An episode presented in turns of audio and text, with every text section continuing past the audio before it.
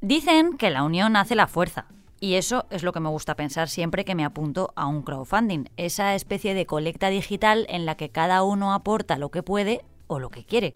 Por ejemplo, hay gente que financia así sus discos y luego te envían una copia a casa o incluso ha habido fallas que se han financiado de este modo. Yo, si la cosa es interesante y creo que puede aportar, siempre intento colaborar. Me siento mecenas del siglo XXI, aunque sea poniendo 10 míseros euros.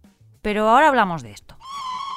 Soy Marta Hortelano y cada día, de lunes a viernes, quiero darte buenas noticias. Así que si necesitas un día sin sobresaltos, este es tu lugar seguro. Los buenos días, un podcast diario para ponerte de buen humor. Los tumores cerebrales son muy puñeteros porque tardan mucho en dar la cara. Generalmente solo se llega a ellos después de que la persona que los padece sufra síntomas serios como la parálisis de sus extremidades. Y cuando esto sucede, el tumor o tumores ya están muy extendidos. Así de triste es esta enfermedad. Básicamente porque no nos revisamos la cabeza porque no suele estar entre los programas de cribado, como tantas otras cosas. Además, el problema añadido es que el cerebro es una zona muy complicada de operar. Entre estos tumores, los gliomas son particularmente letales, con tasas de supervivencia promedio que oscilan entre 12 y 18 meses. En consecuencia, la detección temprana es vital para mejorar las posibilidades de supervivencia del paciente. Y entre tanta mala noticia, estarás pensando que te has equivocado de podcast. Pues no, ahora viene lo bueno. Cuando nos hacemos analíticas rutinarias, casi siempre nos piden un análisis de orina, porque ahí también se miden muchísimos parámetros muy útiles. Pues ahora se ha descubierto que con una muestra de orina se pueden identificar signos tempranos de tumores cerebrales.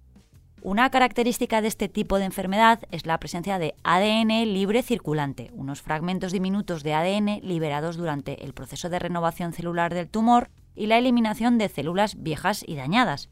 Esa sustancia acaba en la orina. Por eso, investigadores de la Universidad de Nagoya, en Japón, han desarrollado una tecnología para capturar y liberar estos resquicios de ADN de la orina utilizando superficies de nanocables.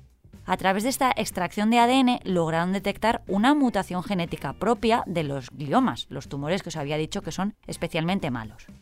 Este descubrimiento mejora la eficacia de las pruebas de detección de cáncer usando orina. Este método abre nuevas posibilidades para la detección de mutaciones tumorales. Si los científicos conocen el tipo de mutación a buscar, pueden aplicar fácilmente esta técnica para detectar otros tipos de tumores, especialmente aquellos que no se pueden aislar por métodos convencionales. Y os decía antes que cada vez que hago un crowdfunding me siento guay, que tengo la sensación de que he ayudado a alguien a cumplir un sueño. Pero no es nada comparado con el gran mecenazgo que ha liderado la persona extraordinaria de hoy. Se llama Alejandro Mendoza y perdió a su mujer hace algo más de un año.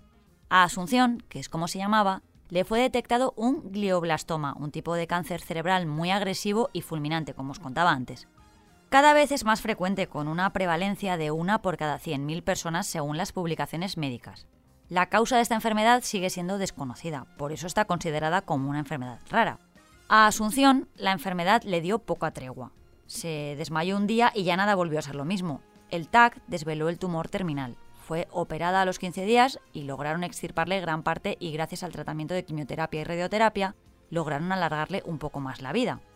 Ante la impotencia de una enfermedad que en apenas un año le arrebató a su compañera de vida, Alejandro comenzó a informarse y a querer conocer más sobre el tema.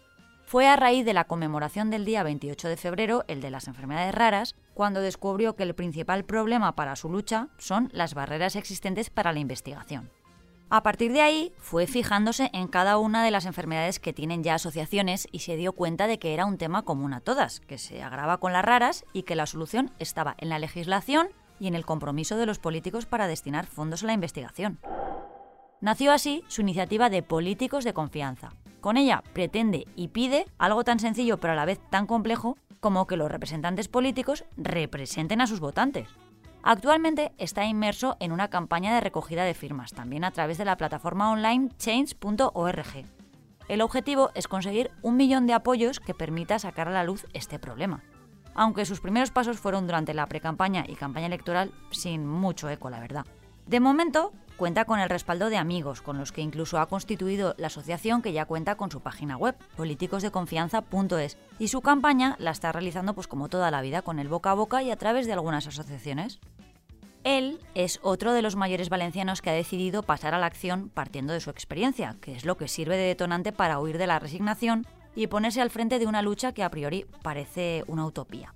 Y él es uno de los protagonistas de hoy, por cierto, que no había contado, pero en lasprovincias.es hemos abierto un canal para hablar de los mayores de 65 años. Hoy en día son el grupo más numeroso de población. El canal se llama Los Más Grandes, así que si eres uno de ellos, ahí encontrarás seguro temas que te interesan.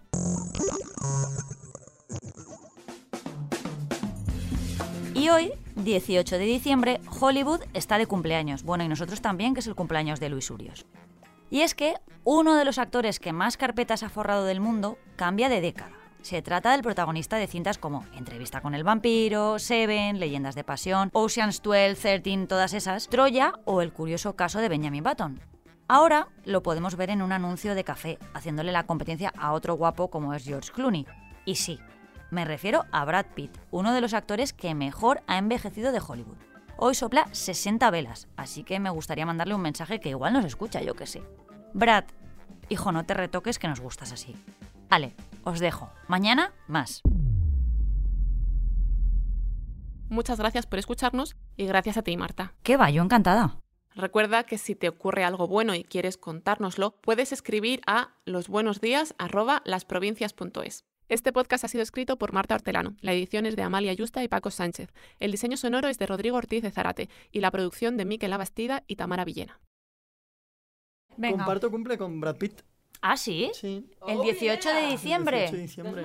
Pero Sí, tú no sí, sí, cumples sí. 60 años. No, cum- hostia, cumple 60 años. 60 ¿qué años cumple. Pues este, este- qué cabrón. Qué Ah, cabrón. pues luego digo que también es tu cumpleaños y ya está. Vale. Como no estás el lunes.